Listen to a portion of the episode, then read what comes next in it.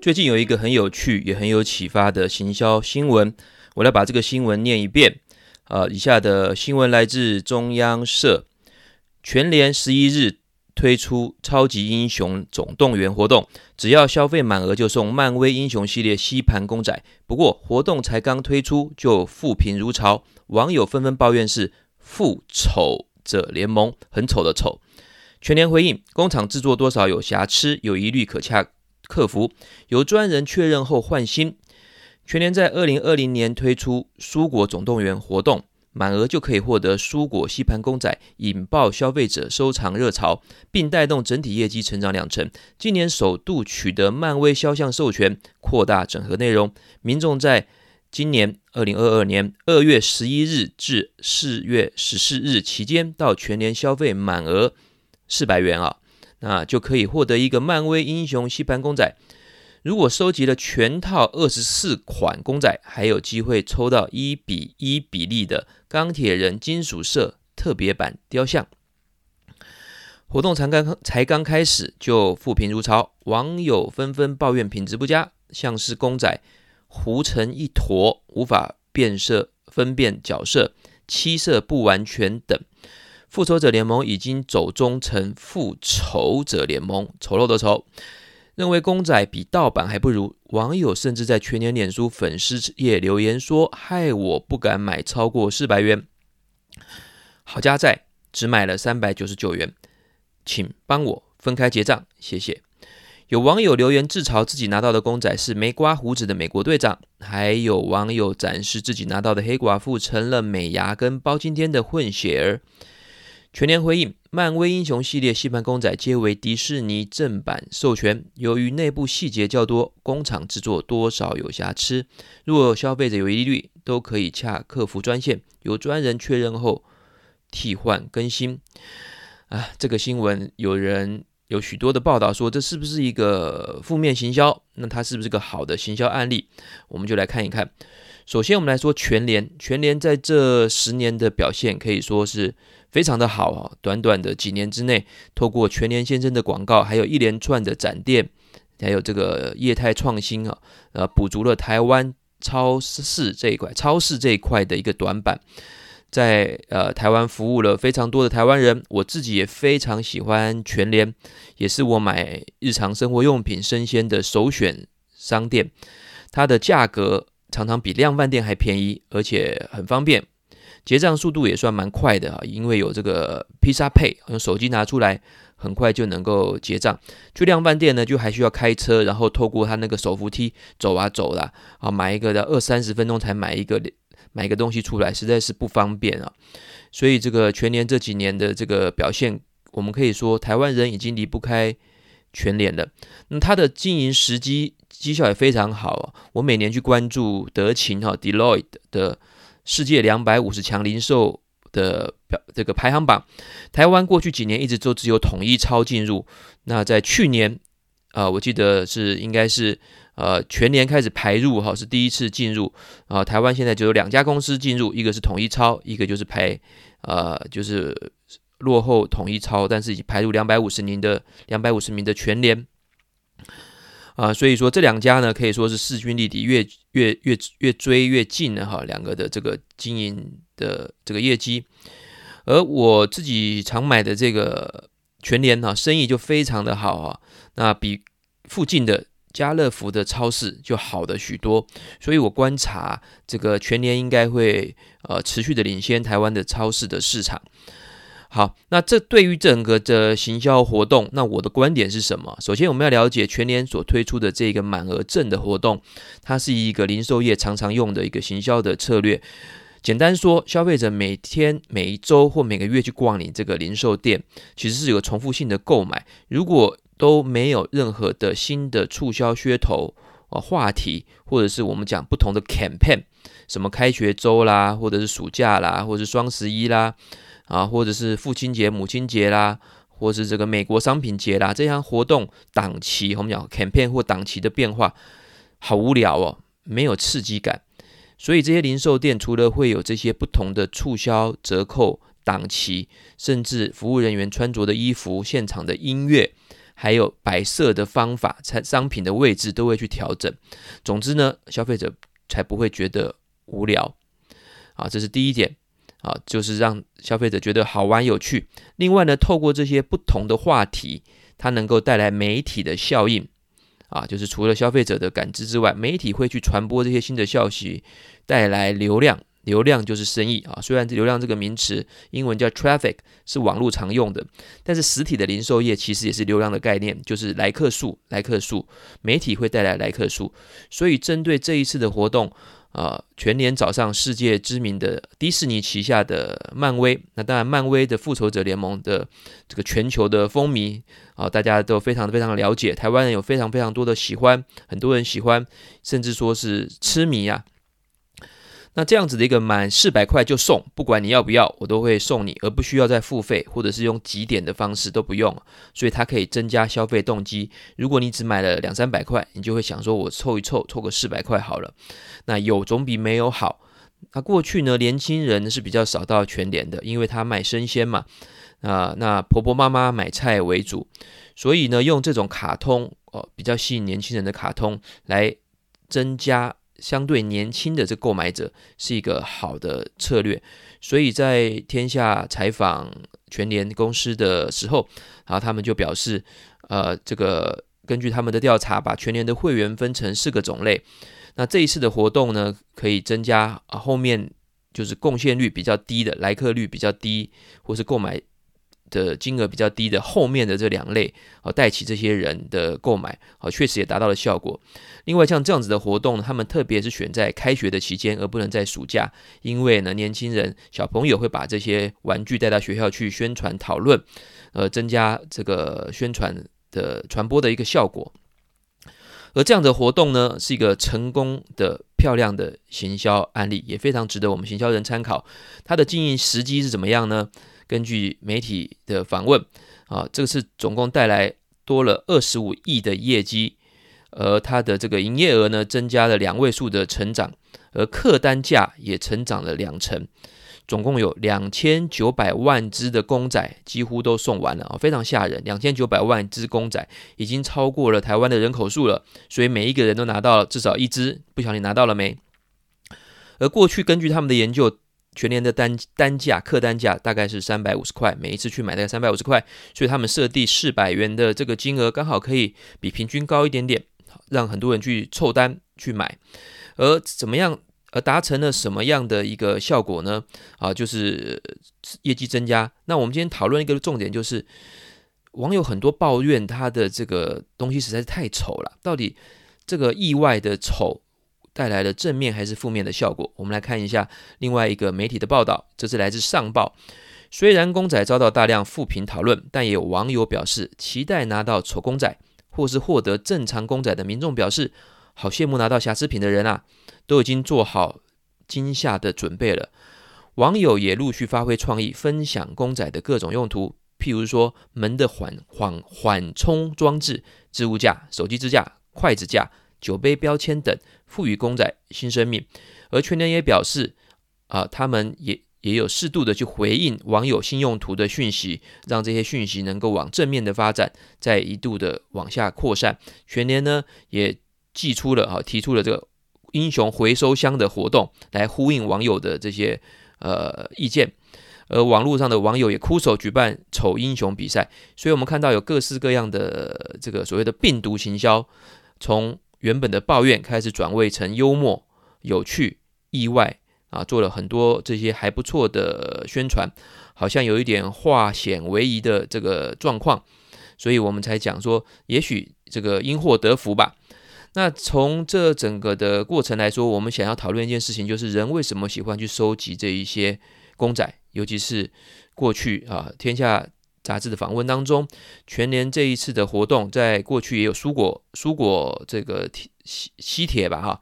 磁铁的活动也很成功。那经营团队过去呢，也是 Seven 曾经成功的操作 Hello Kitty 磁铁，大家还记得吗？如果你的年纪跟我差不多的话，在台湾非常非常轰动的一个收集的活动啊，他们也是呃这个呃企划者经营的哈，就是同一同一个负责人，现在在全年操作一个这个非常活动的。非常成功的活动，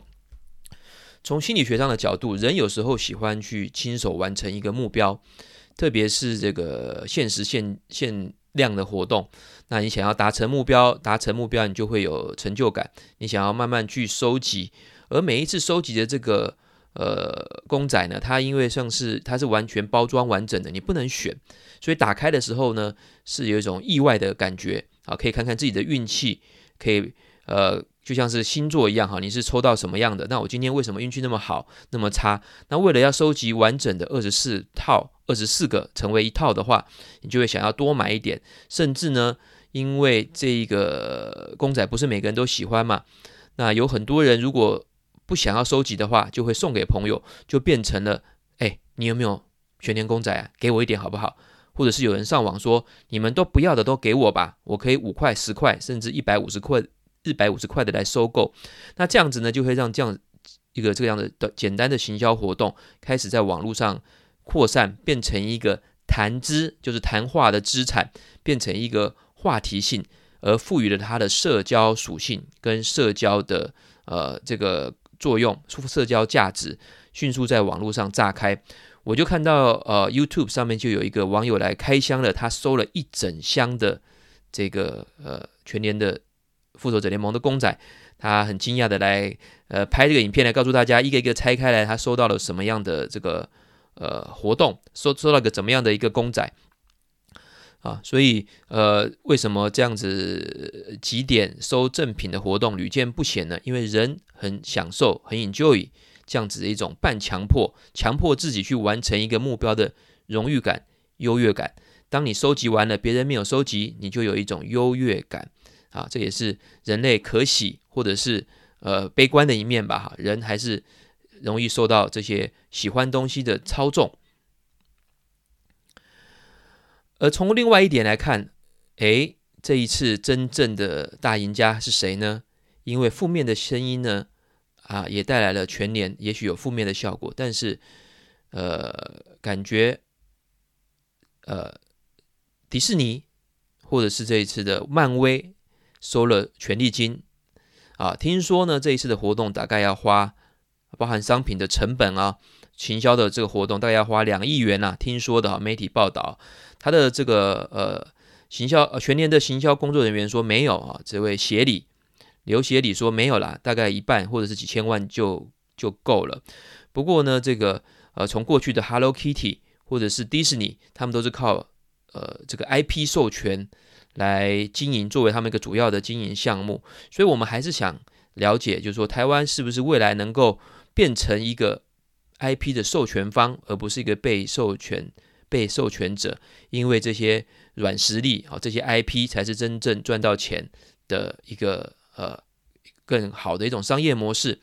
另外呢，从一个角度来说，这个活动我们不能说百分之百的成功，就是从环保的角度，你想想看。这一个活动，它要制作多少？嗯，它制造多少个这个呃小公仔？我看了一下哈，这个公仔其实蛮小的，而且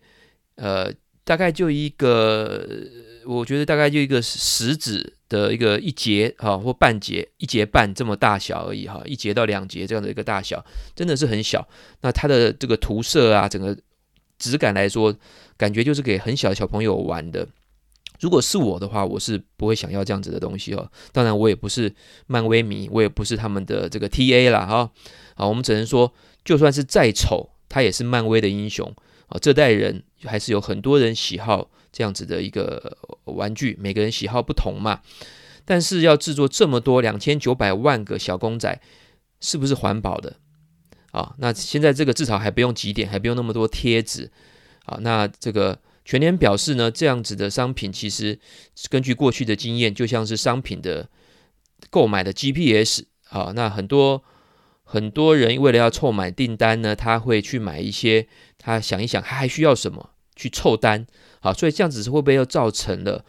多购买了不需要的产品呢？啊，那。呃，在全联或 Seven 都是市场的龙头，这样子的一个宣传效果，当然就会非常的大。再透过广告的这个宣传，所以从环保的角度来讲，也许这是一点点的这个瑕疵，付出了这么人这么多的人工，这么多的资源，啊，那获得的人很高兴，但是对社会整体的价值来说，是不是有扣分的地方？另外一点，我们在讨论的下一点就是，呃，记者在访问全联的时候，呃，很有趣的问说，这个呃负面行销是故意的吗？因为他在宣传活动开始第三天，就在网络上整个爆开了，呃，负面的事情传千里，而且速度非常快嘛。而负责这次活动的行销协理，呃，刘协理就说：“怎么可能？当然怎么可能？啊，像一个这么好的品牌，全联或者是台湾的龙头，或是任何一个在意自己品牌形象的公司，应该都不会操作这样子的负面行销的一个活动嘛。不管再怎么带来的流量，带来这些传播免费的。”呃，就是呃，就是 earn media，我们讲 earn media 哈，赚来的媒体，但是它的一个负面的一个声音还是会有的啊。譬如说，你打全联公仔就有瑕疵品退换，如果多了几次这样子的活动，大家都会联想到全联是不是就等于瑕疵？那一个这么注重品牌形象的，我们都买一些放吃到肚子里面的东西，怎么会全联愿意把自己的品牌跟瑕疵品放在一起呢？另外，就算全联愿意，迪士尼。也是很在乎自己品牌形象的啊，他们的品管要让授权商，要让被授权公司啊、要完成他们的这个 SOP，还有他们的 QA 的要求也是非常严格的。所以这次的活动很有趣的是，它到底中间是哪个环节出错了？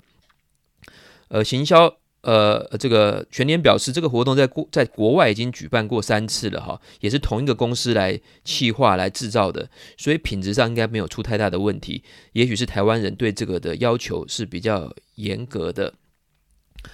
最后一点，我讲我的心得啊、我要求的，也许我期望的更高，也希望我们台湾这些龙头企业能够有全世界级的这个表现。我们想问哈，每年的双十一周年庆。回娘家，各式各样的几点送、抽奖，做的很多。但是有一家企业几乎不太做，但是生意非常非常好，那就是好事多。好事多只有简单的呃这个活动啊，集集这个金币吧，我记得是集金币，然后搭上搭配上它的促销跟一些简单的活动档期，它没有玩这么多复杂的这些活动。所以我认为呢，零售业跟任何的商业。促销是必要的，档期是必要的，但是不要过度，也要小心。例如，我就觉得台湾的百货公司周年庆就有一点过火了啊。我曾经在周年庆的时候去买买了一些还蛮高金额的东西，结果我发现他们的周年庆居然要一本册子来介绍，叠床架屋，眼花缭乱，要几点，有买千送哦，买三千送多少，有礼券。啊，有买什么再送什么，有信用卡礼，有某一个呃百货公司的这个馆的礼，或者是家电类或者什么样品类在送什么样的东西，加起来五六种、七八种的活动叠来叠去，我不夸张，我在买这些产品的时候，这个柜台的我买的这个专柜的小姐居然要拿计算机出来打打打打了十多分钟才能算出来三个方案，就问我说：“朱先生，如果你用哪个卡买什么？”拿到礼券再去换什么的话，你可以得到怎么样的活动？如果你选择 B 方案，那就是刷什么卡再得到什么，再去换什么。最后呢，我选择了某方案，再拿去领，再去十二楼领什么，再去一楼，再去三楼领什么，再换什么，再换什么。哇，我真的累趴了！真的有必要做这么多复杂的活动吗？我们常常讲行销四 P Product Place Promotion 啊，还有这个呃呃。呃，price 好，那四 P 四个 P 当中最重要的是什么？是当然是 Prada 了，就是产品跟服务。Prada 是一，其他的都是零。如果没有 Prada，其他再好也都是没有用的。所以呢，我期待台湾这些龙头，包含了家乐福、统一超、虾皮，还有今天的全联，在竞赛的是在服务创新、消费者创新啊，这个科技发展，譬如说生鲜电商 O to O，或者是怎么样强化让更多人去买。去用这个披萨配节省大家结账的时间，减少现金的使用，这种彻底改变创新商业的模式，提高全人民的福祉，而不是努力的竞争去送更多的公仔，更多的这一种满额送或折价的活动而已。分享到这，下次再见。